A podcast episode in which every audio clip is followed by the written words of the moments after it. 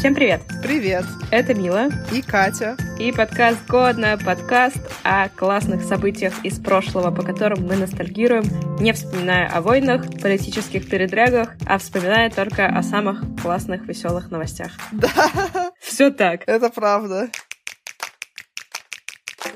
Сегодня мы обсуждаем 2008 год. Это вообще очень важный для нас год, потому что получается, что мы выпустились из школы и поступили в универ в этом году. Это ж прямо мега-ультра веха в жизни. Да, чтобы получить диплом, по которому мы не будем работать обе. Я не знаю, кстати, где он вообще сейчас. Без понятия. Но я получила высшее образование, это же важно. Да, ходили слухи, что это важно. Я думаю, что у нас будут, по сути, наши главные воспоминания об этом. Давай сначала обсудим, как мы выпустились из школы. Мои одноклассники называли меня почти серебряная медалистка, потому что я сорвалась с этой гонки за серебряные медали на последнем полугодии. В одиннадцатом классе у меня было по две четверки всегда, а в последнем самом важном полугодии мне поставили третью четверку, поставил ее директор нашей школы по личным причинам. Я ходила заниматься математикой к учительнице, которая когда-то работала в нашей школе, а он ее люто ненавидел. И он мне сказал, что я с ней его обсуждаю на моих занятиях по математике. И да, мне поставили третью четверку, лишили меня медали. А у меня, кстати, тоже есть история о том, как я не получила серебряную медаль. Отлично. Это забавно. У нас прям совпало, но у меня, конечно, по-другому. Все школьные годы я не претендовала на серебряную медаль, потому что, несмотря на то, что я очень умная, Как мы знаем. похвалю себя. Как я сделала такие выводы? Мне, в принципе, все предметы достаточно легко давались. Мне реально было лень учиться все время в школе. И как бы я не претендовала ни на какие медали, и мне, в принципе, было пофиг, я знала, что я их не получу. А тут в конце школы я решила поступать в университет кино и телевидения, про который будем мы дальше рассказывать. И, в общем, мне понадобилось подтянуть некоторые предметы, на которые я забивала почти все время, а именно математику и физику. В итоге получалось внезапно, что у меня получалась серебряная медаль. Прикол в том, что там как-то в начале года должны учителя спрогнозировать, кто получит серебряную медаль. Подаются документы в какой-то момент куда-то там в РАНО или еще куда-то, что вот такие-то люди, скорее всего, будут получать эти медали. И когда вот у меня стала получаться эта серебряная медаль, это стало каким-то откровением для всей администрации школы, и они такие, блин, а мы не подали документы, что вот она тоже там будет. И, короче говоря, им было геморройно как-то с этим заморачиваться, и они подумали, что же сделать, чтобы я не получила эту медаль. Ну, на самом деле, похер, мне эта медаль вообще не была нужна, но они просто меня ее лишили самым обидным способом, который только мог быть. А именно мне занизили оценку за экзамен по математике, и потом, когда я смотрю свою работу, балл снижен из серии, что я там на оси стрелочку не поставила. Когда я спрашивала реально, а почему у других не снижены баллы за 10 таких как бы помарок, как у меня, и у них пятерки, а у меня снижено за одну, то мне так сказали, потому что нам было неудобно. Если бы мне поставили два за другой экзамен какой-нибудь любой, мне было бы все равно. Мне было обидно конкретно за то, что тут явно я вот именно здесь я постаралась в кои-то веке. И тут получила, мягко говоря, не то, что я ожидала. А вообще, в жопу все медали, в жопу красные дипломы, это абсолютно ничего не значит. Лишние нервы просто. Да, это по сути просто бесполезная херня. Да. Я, кстати, тебя хотела спросить, вот интересно, ты как вообще выбрала? Значит, мы учились э, в университете кино и телевидения на факультете аудиовизуальная техника, которая готовит инженеров, которые потом должны работать, ну, соответственно, в кино и телевидении в разных областях, там, в акустике, видеотехнике и так далее. Вот как ты выбрала такую специальность? Что тебя подтолкнуло к этому? Очень интересно, выбрала абсолютно рандомно. Я просто обожаю эти истории, потому что у всех наших однокурсников ни у кого нет истории из серии «Я мечтал быть инженером аудиовизуальной техники». Да, и более того, я не знаю, как у всех, я вообще не понимала, куда я иду учиться. И очень удивлялась первые два курса капитально тому, что происходит на парах. Слушай, мне кажется, у нас там многие так удивлялись, но они все отчислились после первого семестра. Я прилежная ученица, поэтому я через удивление, с такими удивленными глазами расширенными, я училась довольно хорошо. Я вообще-то собиралась пойти на продюсера в кино и телевидении. Там был такой факультет. И в день, когда мы с мамой шли подавать документы на курсы, моя мама зашла в школу, и мы встретили математичку. Она говорит, о, кино и телевидение, класс, а у меня там типа ученица бывшая, она занимается монтажом, ей так нравится, так круто. Факультет аудиовизуальной техники. Самая большая ложь в твоей жизни. Да. Монтаж нравится и круто. У меня одинаково хорошо было с математикой и с литературой. Я хорошо писала сочинения, я абсолютно естественно, понимаю всю математику, никаких сложностей никогда не видела в этом. То есть у меня предрасположенность. Единственное, что я вообще не знаю физику, и в школе у нас ее всегда ужасно преподавали, поэтому физику я начала учить на инженерном факультете. Это был довольно жесткий шаг с моей стороны. Интересно, почему меня не отчислили, потому что попали мы к самому жесткому преподавательнице. И вот просто мы с мамой поговорили, и я такая, а, ну ладно, давай пойду туда. И все. Это к вопросу о том, как, в принципе, в 16 лет можно вообще выбрать, чем ты хочешь заниматься всю остальную жизнь. Никак. Очень мало людей знают, чем они хотят заниматься. Я реально за 10-минутный разговор из продюсера, кстати, я сейчас работаю продюсером, все встало на свои места. Ну что, очень легко в этом возрасте сбить человека, и ты думаешь, что взрослые тебе скажут какой-то нормальный совет. На самом деле, взрослые не шарят вообще, ребята. Если вы сейчас выбираете, куда поступать, никого не слушайте. Они тоже ничего не знают, так же, как и вы. У меня мама просто такой же история. Она хотела пойти на ИНЯС, а в итоге пошла на математический. И мы с ней просто поговорили. Она говорит, слушай, ты всегда успеешь гуманитарное образование получить, а математическое сложнее. И я такая, ну, в принципе, да. Но, понимаешь, я на первом курсе прихожу в кино и телевидение, думаю, инженер монтажа, а нам начинают. Сюрприз! Основы теории цепей, физика, квантовая физика. Сопромат, начертите редуктор. Бесконечные лабораторки по цепям. Ты собираешь какие-то цепи. Цепи были адом. Я всю учебу испытывала сильнейший синдром самозванца, то есть часть преподавателей считала меня умной, я не понимала, почему они это считали, потому что мне казалось, что я ничего не понимаю из того, что происходит, даже когда сдаю на 5, кроме математики. Не, а у меня, кстати, вообще не было синдрома самозванца в универе. Казалось, что я очень классная. Это прошло. А, видишь, у меня немножко наоборот. Мне кажется, я очень много из того, что мы проходили, не понимала, даже когда заучивала это, учила. Потому что очень много было сложно, мы так быстро это проходили, и какие-то вещи могли до меня дойти через два месяца. Я такая, «А, вот оно как. Это было очень сложно. Как мы это пережили? И причем мы нормально выпустились э, и были хорошими выпускниками. А у меня тоже был странный предлог поступления в универ. Это из серии «Интересно, какие возможности я упустила». У меня всегда была склонность больше к гуманитарным, особенно к литературе. Это всегда был мой любимый предмет. И когда я стала задумываться о том, кем бы мне стать, мне стало интересно, естественно, стать журналистом. Я, когда стала про это говорить моей маме, во-первых, она мне сразу сказала, что ты никогда не поступишь на журналиста. Обожаю родителей за такое. Потом мне мама стала говорить, что а вот ты станешь журналистом, значит, начнешь писать на всякие политические темы, и тебя убьют. Ой, слушай, она как в воду глядела. Я сейчас тоже хотела тебе сказать, что, возможно, может, и хорошо.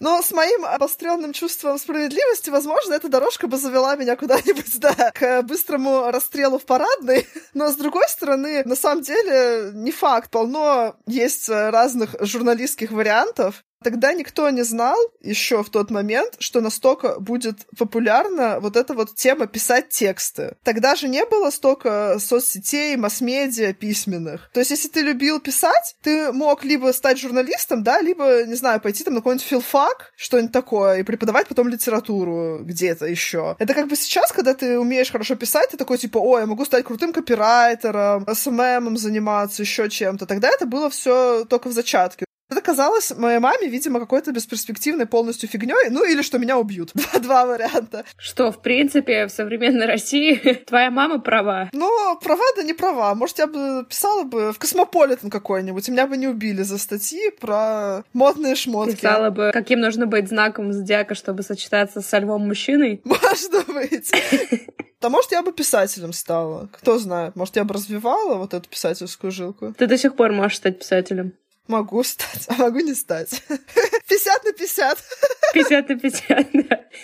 Потом я подумала, ну ладно, окей, если с журналистикой такая херня. Я училась в специализированной английской школе, и у меня всегда было хорошо с английским. Подумала, может, что-нибудь с языками тогда себе замутить. Придумала себе пойти на какой-нибудь а международный маркетинг, что-то такое. Но тут тоже мне сказали, ой, да кому нужны эти маркетологи? Да, кому нужны эти маркетологи? Действительно, никому. Сознанием английского языка, да, маркетологи вообще никому не нужны. Короче, сказали, ой, маркетологов так много, сейчас все маркетологи, это вообще не профессия, никто этим не заработает. Надо, короче, получать какую-то нормальную прикладную профессию. Странно, что меня в ПТУ какой-нибудь не отправили, да, с этим? Кондитерская. Да. Кстати, между прочим, было бы не так уж плохо. Я люблю готовить. Ты по-прежнему можешь стать кондитером. Можешь стать, а можешь не стать 50 на 50. Какой же может быть прикладная профессия для юной девушки, у которой есть склонность к языкам и литературе? Конечно, инженер. На поверхности лежала. Ты сейчас как повар просто такая, инженер спрашивает инженера, а какая твоя профессия? Может быть, инженер? Нет. Нет. Ты так недовольно рассказываешь, что в итоге не рада, что ты пошла на ФАФТ? Ну, я рада только исключительно тому, что я познакомилась там с классными людьми, с которыми я до сих пор общаюсь. Так это же самое главное. С одной стороны, главное, но с другой стороны, я иногда думаю, сколько возможностей я упустила от того, что я полностью насрала на все свои природные склонности, никак их не развивала, не получила никакого образования в том, что мне интересно. И вот тут мне 30 лет, и я занимаюсь подкастингом, пишу тексты. Да, мне это нравится. Могла ли я этим заниматься еще 15 лет назад профессионально? Да, могла бы. Занимаюсь ли я тем, на что я потратила свои годы обучения? Нет, абсолютно не занимаюсь. Да, занимаешься, потому что ты монтируешь подкаст. Да, да, да. Советы родителям. Не заставляйте детей изучать прикладные профессии. Советы детям. Идите учиться на любое бесперспективное дерьмо, которое вам нравится. Потому что если оно вам нравится, скорее всего, вы в нем станете успешным и будете рубить бабки. Вот так вот. Рубрика «Забавные советы» от Екатерины Уваровой. Советы моей жизни. Я это вижу каждый день по всем своим друзьям. Мы ходили с Катей на курсы по математике и физике в универе до поступления. И как-то так получилось, что сейчас моя новая история, она не будет биться с тем, что я говорила, что я в школе себя хорошо вела. Я, в общем, не знаю как, но вокруг меня все время смеялись люди на курсах. Поэтому меня выгнали оба преподавателя и по физике, и по математике со своих занятий и сказали, что на следующее занятие можно будет прийти только с письменного разрешения кого-то там по подготовительной работе. А я думала только с мамой. Нет, с математики я помню, почему меня выгнали. Я сидела на первой партии и дула из окна, а я тогда не материлась вообще. Я подумала сначала, что ты дула из окна. Я думаю, что за супер странное занятие? Зачем ты дула? Да, я странная. Ну что ты дула? Нет, нет, нет, просто был сквозняк, и я подружке, сидящей рядом, хотела сказать, что холодно дует, но я вместо этого сказала хует.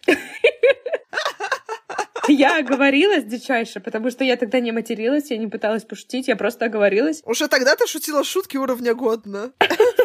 Это было предопределено. И у нас была истерика дикая. Мы не могли остановиться, и он меня выгнал. То же самое это выгнал физик. Блин, Катя, сейчас в топ. Мой директор в школе был физик, и этот физик в универе, я тоже бесила его характером своим. Он почему-то бесился с меня. Я ходила ради отметки, но я сидела на задних партах и читала книжки, готовилась к умникам и умницам. Потому что у нас не была какая-то полемика из серии, там, типа, ты овца, что-то такое, и я такая, пошел такой чувак и сидел на задней партии и читал книги. Мне кажется, это был просто старорежимный чел, ему не нравилось, что ты тут поступаешь на инженера, а не борщ варишь дома. А тебя выгоняли с математики и с физики на курсах? Нет. У меня единственный был конфликт с преподом уже в универе. Ну как конфликт? Он назвал меня рыжей дырой, а потом ему пришлось за это извиняться передо мной. Я помню эту историю. Это было смешно. Короче говоря, я сидела рядом с парнем, с которым тогда дружила, и мы болтали, мешали всем. У нас была тема черные дыры на физике, а я, как уже рассказывала вам, красилась в рыжий тогда, и препод этому парню сказал, ты должен сейчас думать о черных дырах, а не о рыжих дырах. Нормально. Я не была в этом потоке, но я помню историю про этого препода. Он еще единственному мулату на курсе сказал, работать негры, солнце еще высоко. Он просто был максимально неэтичный чел, который периодически говорил очень неэтичные вещи. После того, как я закончила школу, как э, прилежная ученица и хорошая дочь, Я не поехала никуда отдыхать, я пошла работать официанткой в сеть кофеин, кофе-хаус, которые сейчас перестали существовать, но очень долгое время существовали. Они всегда были очень странными, потому что они были не прикольные, но очень дорогие. Да, вот я там работала. У меня там есть два момента, которые очень хорошо запомнила. Это как я в самом начале работы плакала в туалете, потому что недавно издевались давно работающие девочки там. Деды. Деды, да, дедовщина была. Но при этом история про самый красивый чай в моей жизни. Безумно красивый парень в красивом спортивном костюме, заказавший шарик шоколадного мороженого и шоколадный молочный коктейль, заплатил за это 300 рублей, оставил мне 500 рублей чаевых. Вау. 500 рублей — это и сейчас, на самом деле, нормальные чаевые. А тогда, в 2008-м, это было, не знаю, как косарь мне оставить. До сих пор его вспоминаю. Где же ты, прекрасный молодой человек? А еще у меня в тот год было первые случаи, которые я называю, это когда Вселенная тебе помогает. Я типа агностик, и периодически, когда какие-то происходят совпадения в моей жизни, я говорю, что это типа Вселенная помогла. Не знаю, насколько это научно или не научно, но вот так. И в тот год у меня было два таких случая. Первый — это я шла по метро и думала, что мне нужно подстричься коротко. И ко мне подошла девушка просто в метро и говорит, девушка, не хотите подстричься? Сделать боб. А я как раз хотела сделать боб. У тебя был боб? Не было, потому что на самом деле это был обман. На первом курсе меня подстригли примерно так же, как тебя в прошлом выпуске. Только случайно. Я была моделью в студии Дениса Осипова, и меня подстригли с одной стороны, ставили длинную прядь, сзади все коротко, а с другой стороны очень геометричная была короткая, супер короткая стрижка. То есть выше уха шла линия наверх. Но мне с этой стрижкой все говорили, что я безумно похожа на Риану, я, конечно, немножко удивилась этой стрижке, особенно тому, что когда меня стригли, мне говорили, ну, у нас в студии Дениса Осипова присказка «волосы не зубы отрастут». Знаешь, что интересно было про эту стрижку? Что она очень нравилась парням, но абсолютно не нравилась девчонкам. То есть мне парни говорили, блин, ты такая у, а девчонки говорили, ну, не знаю, что-то как-то да. Знаешь, почему? Потому что мне нравилось, что парни говорили тебе, что ты такая у. Это же логично. Видимо. Но я тоже тогда этого не замечала. А второй был случай. Я шла и думала, что я хочу сдать кровь. А тут ко мне подходит девушка говорит, слушайте, а мы тут снимаем кое-что, можете встать перед камерой, я задам вам один вопрос, просто ответьте на него честно, и все. Она стоит мне перед камерой и говорит, мы завтра хотим поехать сдавать кровь, поедете ли вы с нами? Я такая, да. Потому что я шла об этом думала. Но, правда, я не сдала кровь, потому что на меня наорали, что у меня нету вен на руке. Ну, это уже другая история. Уникальный человек без вен. Просто это были удивительные случаи. Я сделала эту стрижку, где-то через неделю произошла эта штука с кровью, потому что я кровь поехала сдавать уже с этой стрижкой. Это все было чудесное проведение со стороны Вселенной. Новости, новости, новостишки. Начнем с главной новости, как обычно. Наконец-то! В 2008 году впервые Россия одержала победу на конкурсе песен Евровидения. Дима Билан с песней «Believe» занял первое место.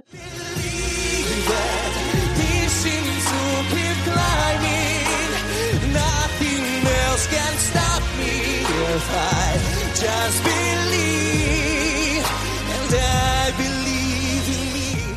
Но Дима Билан был не один. Давайте будем честны. Вспомним всех людей, которые делали вклад в его победу. Также с ним на сцене был венгерский скрипач Эдвин Мартин и олимпийский чемпион по фигурному катанию Евгений Плющенко. Наш старый друг. Мне тогда не очень понравилась эта вся история, потому что Дим Билан, по-моему, ездил второй раз подряд, и песня «Белив» мне нравилась намного меньше, чем первая, с которой он ездил. Он занял какое-то второе или третье место, когда первый раз ездил. Вот, его послали еще раз. И для меня это выглядело, как будто бы прям мы выбиваем из Европы эту чертову победу. Вот, пожалуйста, мы даже Плющенко привезли, и он на маленьком пятачке изо льда что-то там танцует. Да, но я помню, что потом это выступление, оно стало своего рода мемом, потому что э, во всех юмористических передачах были какие-то сценки, которые изображали вот этого вот Плющенко, катающегося в маленькой луже, или там э, какие-нибудь э, сценки а что появляется Билан, потом скрипач, потом еще Плющенко, потом еще не знаю, цыгане с медведями, потом горящий рояль. И вообще все это вместе соединяется в экстазе выступления на Евровидении.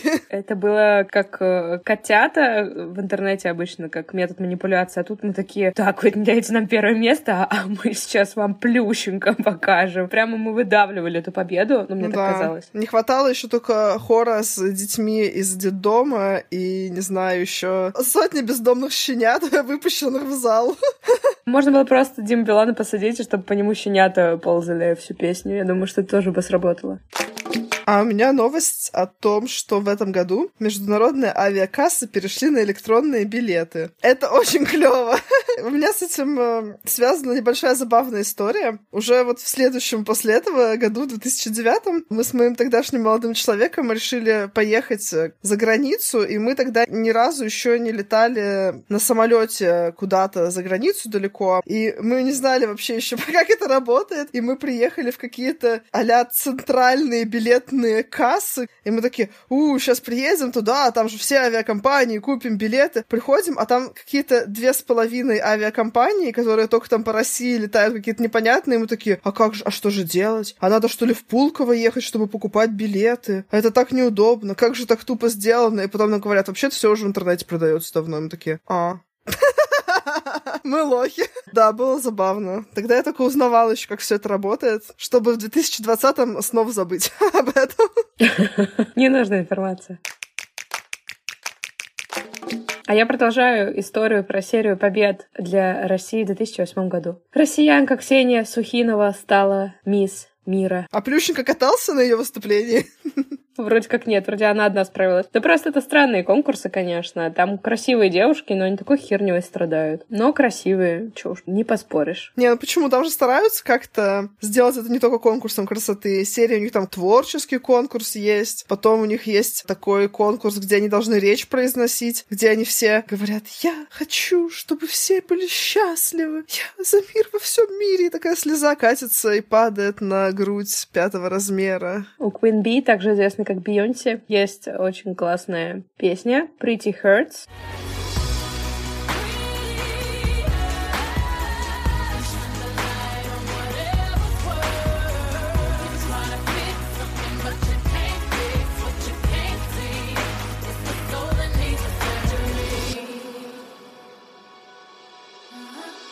Очень классным клипом, как раз в котором сюжет — это вот эти все конкурсы красоты и нервные срывы по этому поводу, и булимия. В общем, советую всем посмотреть.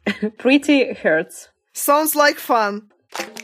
А я хотела рассказать новость о том, что Барак Обама стал первым темнокожим президентом США. И я считаю, что это очень классно. Да. Экспертное политическое мнение от Екатерины Уваровой. Если Барак Обама стал мисс мира, было бы странно. А так как он стал президентом США, это хорошая новость. Да. Но на самом деле мне вот как-то из э, последних каких-то президентов он, мне кажется, вызывает наибольшую симпатию у меня лично. А, да, слушай, конечно, это невероятно круто. Это же страна, которая еще там несколько десятков лет назад могла черного человека очень сильно избить за то, что он зашел в белый туалет, выбирает президентом чернокожего. Это очень здорово. Ну да, при этом, правда, это создало такой кейс, которым теперь все оправдывают все что угодно. Типа, ты такой говоришь, в Америке действительно есть притеснение темнокожих, а тебе отвечают, да не, у них же Барак Обама был президентом, вы что, с ума сошли, у них там все зашибись. Да, целый один чернокожий президент за 232 года выборов президентов. Теперь его президентство можно оправдывать, в принципе, все что угодно. Но про женщин же то же самое говорят. Э, например, нету женщин-ученых. Есть Мария Кюри. Я говорю, назовите вторую женщину-ученого. И все, на этом всех заканчивается список. Ну да, типа того. И еще одна хорошая новость. В череде побед России, Катя, это потрясающе был год на победы. Россия впервые заняла третье место на чемпионате Европы по футболу обыграв Нидерланды. Господи, опять про футбол. Со счетом 3-1. Слушай, этот матч я помню. Этот матч был в ночь моего выпускного. Мы тогда были на кораблике, мы катались по Неве. И ребята слушали радиотрансляцию матча. И я помню, что они выиграли как раз, когда мы на берег сходили. И у нас есть видео с выпускного, как пацаны все обнявшись просто прыгают, бегают, орут, потому что такого не было никогда и с тех пор тоже не было. Чтобы Россия на чемпионате Европы по футболу стала третьей. И еще более того, в полуфинале мы проиграли Испании, которая стала чемпионом чемпионом. Я хочу сказать, что у России всегда есть отличный вкус на то, кому проигрывать. Как правило, мы проигрываем будущим чемпионам. Может быть, ты помнишь, с того матча запопулярнились фотки Аршавина несколько. Одна из которых, когда он бежал, прижав палец к губам. Он, правда, так часто делает, но есть просто известная фотка именно с этого матча. Слушай, ну и дальше, чтобы я сразу в одном месте все футбольные новости скажу, но это еще не все. 14 мая в Манчестере, Манчестер, как говорят в Манчестере, прошел финальный матч Кубка УЕФА по футболу, в котором наш родной «Зенит» обыграл шотландский «Рейнджерс» со счетом 2-0. И что бы ты думала? Кубок УЕФА, зашибись. Мы помним, что мы не разбираемся, что это, но не суть. Что-то крутое. Какой-то крутой кубок. Но через несколько месяцев был матч за супер кубок УЕФА. О, есть еще и супер кубок УЕФА. Да, мы с тобой даже уже его великолепно комментировали в одном из прошлых выпусков, где мы сказали, это, наверное, какая-то очень крутая штука. А, там было про суперкубок речь, я даже не поняла, да, если честно. Да, да, было про суперкубок. Зенит выиграл еще и суперкубок УЕФА. Ты понимаешь? Какие были великолепные футбольные победы в 2008 году. Потрясающе. Все футбольные фанаты наконец-то получили повод радоваться, а не стыдиться. А я считаю, что произошло событие гораздо более важное, чем все эти футбольные победы. А именно, открыли станции Звенигородская и Волковская в Санкт-Петербурге. Это большая победа нашего метрополитена. Не, на самом деле, почему это для нас еще особенно клево? Эти станции, они, по сути, связывали два корпуса нашего универа. Знаешь, что я точно помню? Очень что забавно было, что эти новые две станции были единственные на новой ветке, поэтому, когда ты спускался вниз на станцию, поезд мог прийти с любой стороны.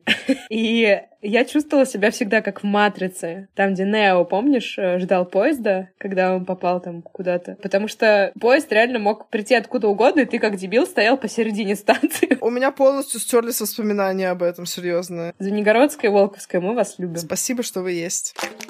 18 мая Россия завоевала золото на 72-м чемпионате мира по хоккею с шайбой. Слушай, я, кстати, хоккей смотрела, особенно в тот период, потому что я также в 2008 году очень сильно влюбилась безответно в хоккеиста.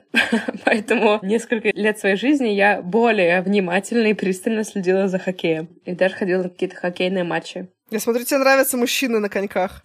Кстати, да, я что-то как-то не проводила эту параллель. Да, мне нравятся мужчины на коньках. Знаешь, есть мужчина на коне, а есть мужчина на коньке. Принц на белых коньках. Пойдет. Слушай, не знаю, хоккей, кстати, мне намного больше нравится, чем футбик. Он намного сложнее и тяжелее. Они там матерятся адски на поле. И не делают вид, что им больно от того, что мимо них воздух пролетел. Если по существу, то мне гораздо более кажется интересным, чем футбол. И да, там чуваки друг друга фигачат вообще жестко. У меня все время эти футболисты, они вызывают у меня такой стыд, когда они начинают там кататься и вопить, когда ты очевидно видел, что ничего ужасного с ними не произошло. Ты думаешь, блин, ты в метро проедься в час пик? Слабак. Больше там увечий получишь, чем на матче. Слушай, да, я ходила на матче вот этого мальчика, в которого была влюблена. Так вот, даже с его игр мы пару раз уезжали, у него была клюшка сломана. Как бы. Вот это я понимаю. Брутальные мужики. А я тоже расскажу про победу. Так уж и быть. Грэмми за песню года получила песня Coldplay «Viva la vida».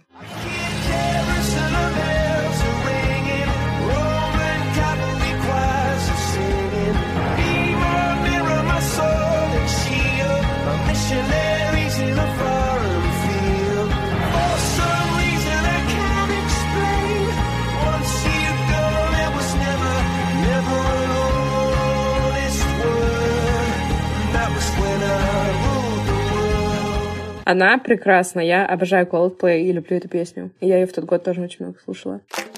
Снова про победы. На этот раз победила здание. Башня Бурдж-Халифа обогнала Варшавскую радиомачту, которая упала. А, которая самая длинная? Да, про которую мы рассказывали в одном из первых выпусков. Башня Бурдж-Халифа стала самым высоким зданием на Земле. И еще одна победа. Лучшая песня года по версии журнала Rolling Stone — Single Ladies Beyoncé.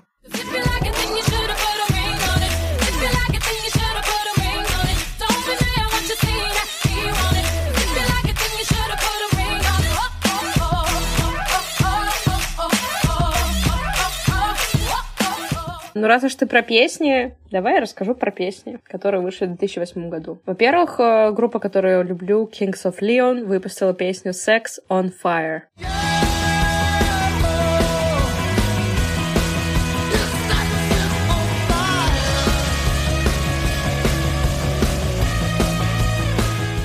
Что я могу сказать?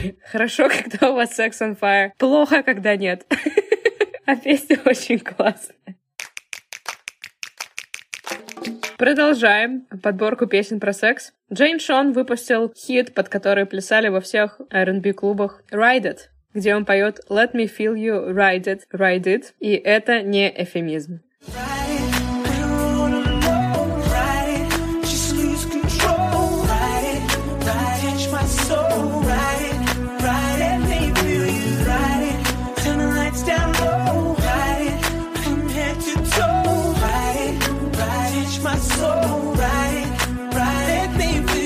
Это на самом деле уже легендарная песня, которая тоже очень замемилась. Риана выпустила трек Umbrella. Эла, эла, э, э, э. С классным клипом, кстати.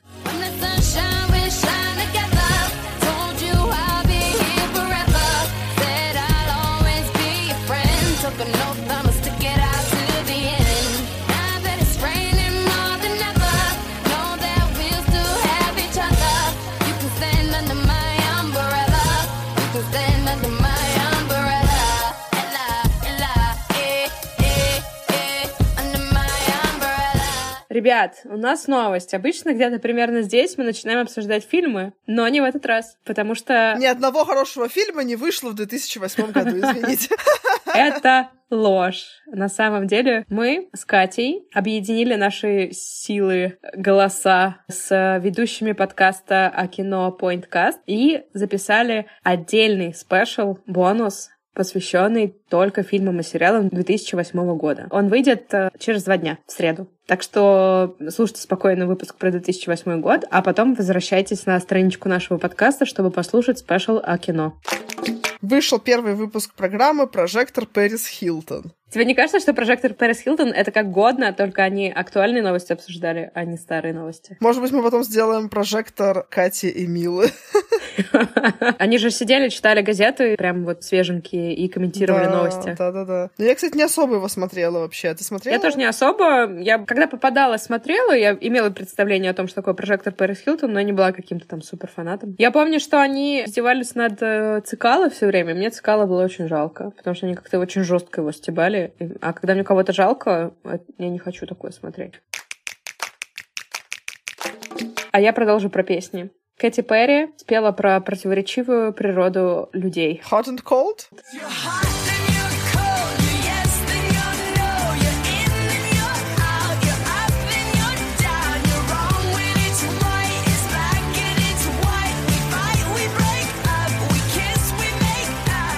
А группа Бандерас э, рассказала нам историю девушки, которая живет на Манхэттене и с Дэми Мур делится секретами. Она хотела бы жить на Манхэттене и с Дэми Мур делиться секретами, а он просто диджей на радио, и он в общем не бедный парень, Блин, у меня любимая шутка об этой песне. Она немножечко и обо мне, потому что у меня тоже это есть. Она хотела бы жить на Манхэттене, но дома ждал пакет в пакете с пакетами.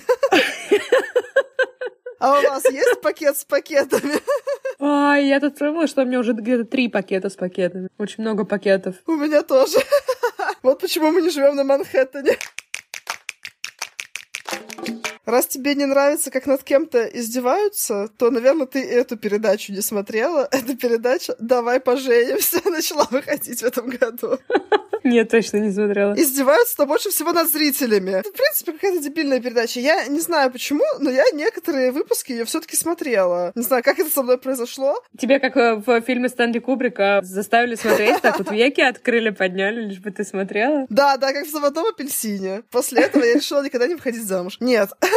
На самом деле, на меня, слава богу, это не повлияло ни в каком плане. Но там же ужасные эти ведущие, которые как-то абсолютно бредово обсуждают э, этих женихов и невест. Из серии, что они могут к чему угодно придраться и сказать, ой, ну тебе такой мужчина не нужен, он такой весь отстойный. Причем это может быть критерий абсолютно любой. Потом там сами эти брачующиеся потенциальные, они тоже очень такие какие-то специфические. Это какое-то шоу фриков на самом деле, по-моему, только не в хорошем смысле, а в плохом. Продолжаем разговор об издевательствах.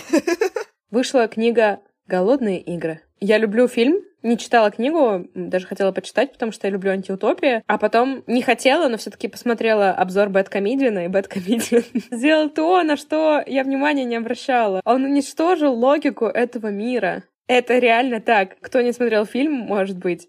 Смысл в том, что мир разделен там на несколько дистрикты, типа районы. Кто-то шахтеры, кто-то сельхоз, что-то такое. И чтобы не повторилась революция, каждый год проводятся голодные игры. По этим дистриктам проезжают и берут по одному ребенку мужского пола и женского пола, которых отправляют на бойню. Они должны убивать друг друга, и только один ребенок выживает. Как мы знаем из истории всего человечества, дети — это самый классный инструмент для манипуляции, чтобы получить революцию, а не чтобы ее остановить. Все всегда готовы делать что угодно, лишь бы защитить своих детей. Даже, не знаю, продать душу дьявола, поддержать режим, что угодно. Поэтому, когда в фильме 70 лет подряд у тебя забирают одного ребенка из твоего района, это все выглядит как очень неработающая штуковина. Смотрела все время фильмы и не обращала внимания на эту неувязочку, пока Бэткомедиан на это пальчиком не показал. И я такая, блин, точно, это вообще не рабочая история.